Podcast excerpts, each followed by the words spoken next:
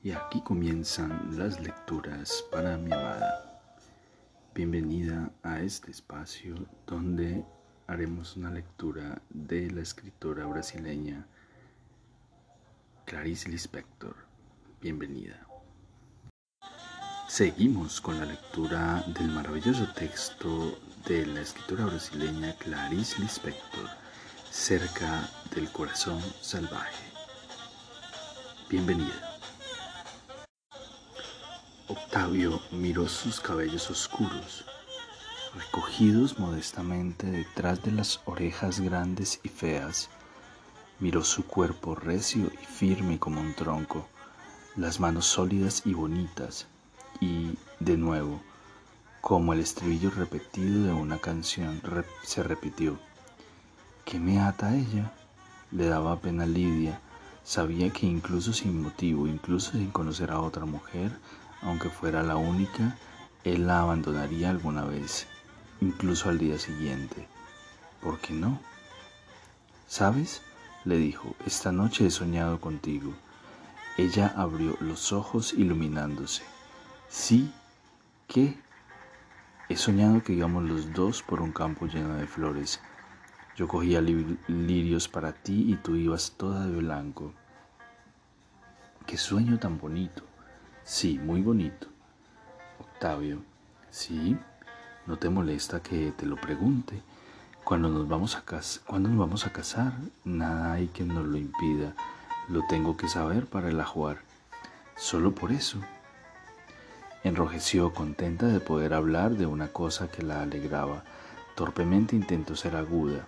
Es por eso y porque no quiero esperar. Es tan difícil. Lo comprendo pero no sé cuándo. ¿Y por qué no inmediatamente? Tendrías que decidirlo. Hace tanto tiempo que... De repente Octavio se levantó y dijo, ¿sabes? Es mentira, no he soñado contigo. Ella lo miró asombrada, pálida. ¿Te estás burlando de mí? No, estoy hablando en serio, no he soñado contigo. ¿Con quién has soñado entonces? Con nadie, he dormido de un tirón, sin sueños. Ella se puso de nuevo a coser. Juana pasó la mano por el vientre hinchado de la perra, acariciándolo con sus manos finas. Se detuvo, se detuvo ligeramente atenta. Está preñada, dijo, y había algo en su mirada, en sus manos que palpaban el cuerpo de la perra, que la ligaba directamente a la realidad desnudándola, como si ambas formaran un solo bloque, sin discontinuidad. La mujer y la perra estaban allí, vivas y desnudas. Había algo de feroz en aquella comunión. Habla con una precisión de términos que horroriza, pensó Octavio, molesto, sintiéndose repentinamente inútil y afeminado, y era solo la primera vez que la veía. Había en ella una cualidad cristalina y dura que le atraía y simultáneamente le repugnaba, pensó, hasta la manera como andaba, sin ternura ni gusto por el propio cuerpo, pero mostrándolo como una afrenta a los ojos de todos, fríamente. Octavio la miraba moverse y pensaba que ni físicamente era el tipo de mujer que le gustaba. Prefería cuerpos pequeños, acabados sin intenciones, o grandes como el de su novia, fijos, mudos. Lo que él les dijera debía bastar. Aquellas líneas de Juana, frágiles como un esbozo, resultaban incómodas, llenas de sentido, de ojos abiertos, incandescentes. No era bonita, era demasiado delgada, incluso su sensualidad debía de ser diferente de la de él, excesivamente luminosa. Octavio procuraba, desde el instante en que la había conocido, no perder ninguno de sus detalles, diciéndose que no cristalice en mí ningún asentimiento tierno. Tengo que descubrirla bien, pero como si adivinase su examen, Juana se volvía hacia él en el momento preciso, sonriente, fría, poco, poco pasiva y él locamente, actuaba, hablaba, confundido y apresurado en, obedecerla, en vez de obligarla a rebelarse y así destruir su poder. Y a pesar de aquel aire que de ignorar las cosas más elementales, de qué manera desde el primer encuentro ella lo había precipitado en sí mismo. Lo había juzgado en su propia intimidad, olvidando fríamente las pequeñas y cómodas fórmulas que lo sustentaban y le facilitaban la comunicación con las personas. Juana le contó.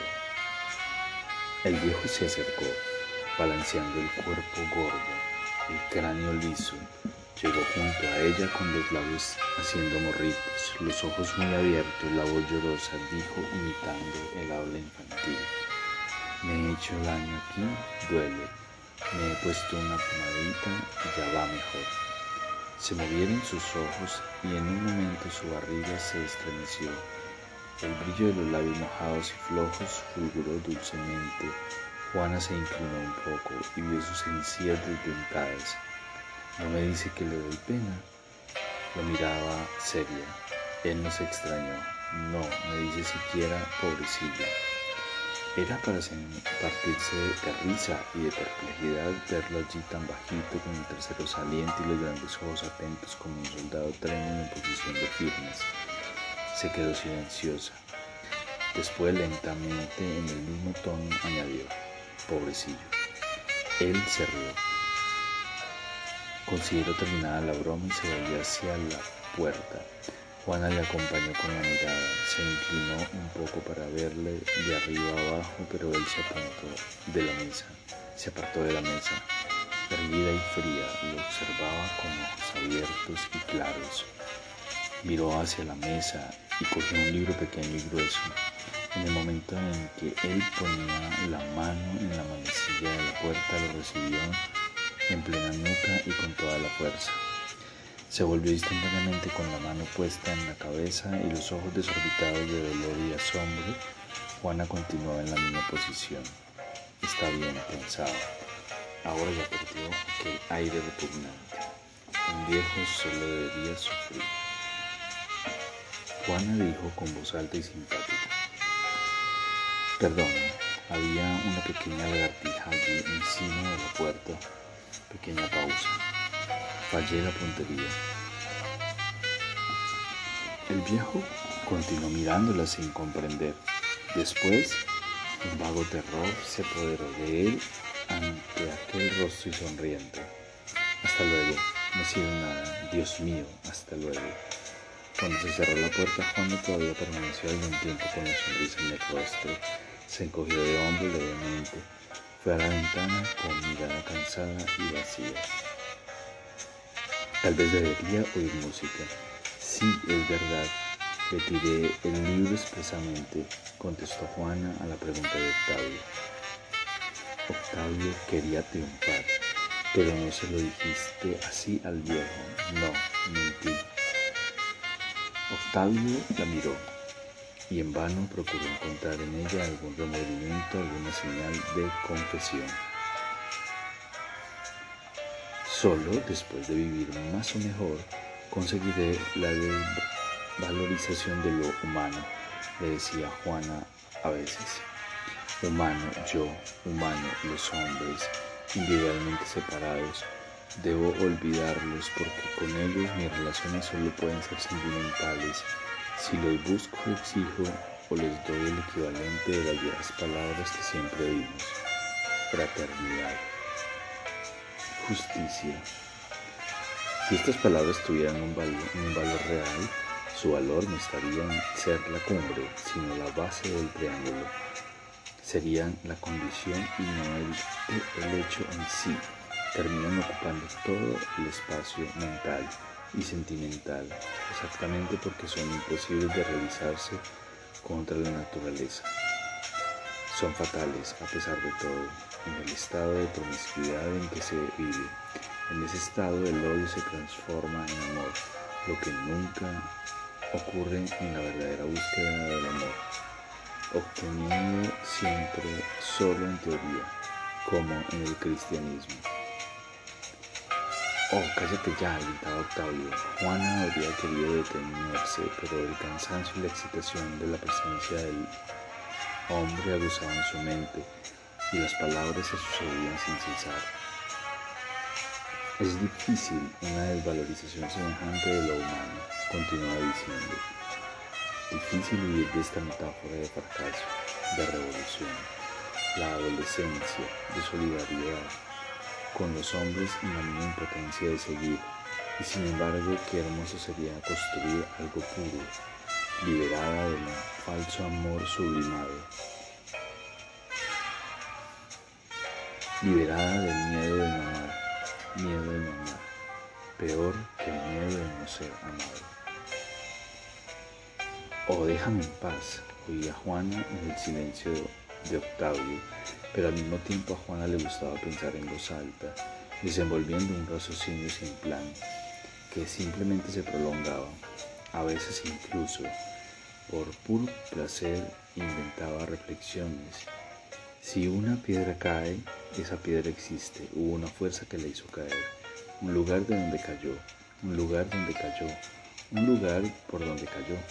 Creo que nada escapó a la naturaleza del hecho, a no ser el propio misterio del hecho.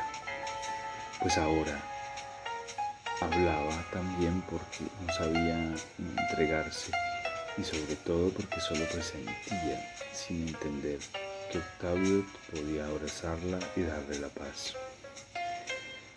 Una noche, apenas me había acostado, dijo Juana, una de las patas de la cama se partió y caía al, al suelo desde un primer momento de cólera porque ni siquiera tenía sueño, bastaba para prescindir de este consuelo y pensé súbitamente, ¿por qué tiene que estar en la cama, estar la cama entera y no partida?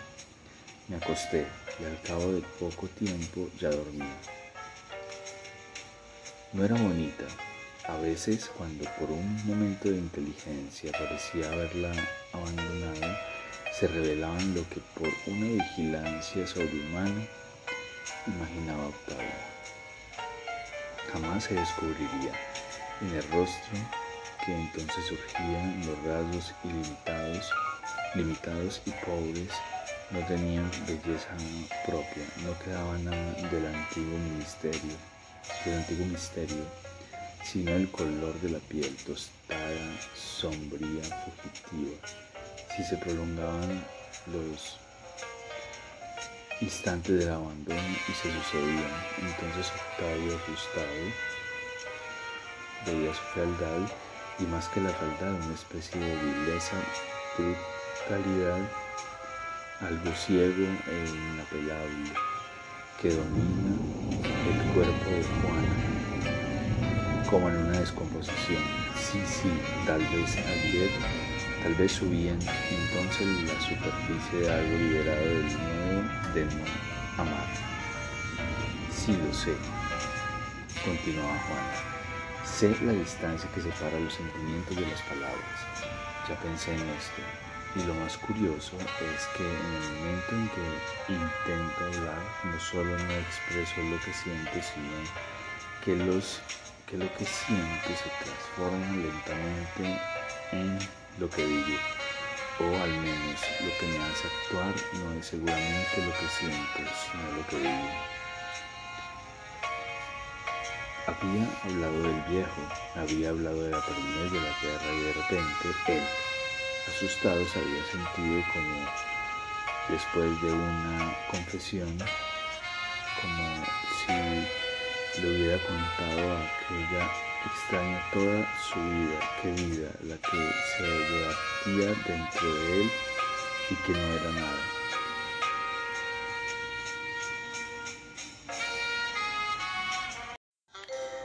Y aquí terminan las lecturas para mi amada. Espero este episodio haya sido de tu agrado.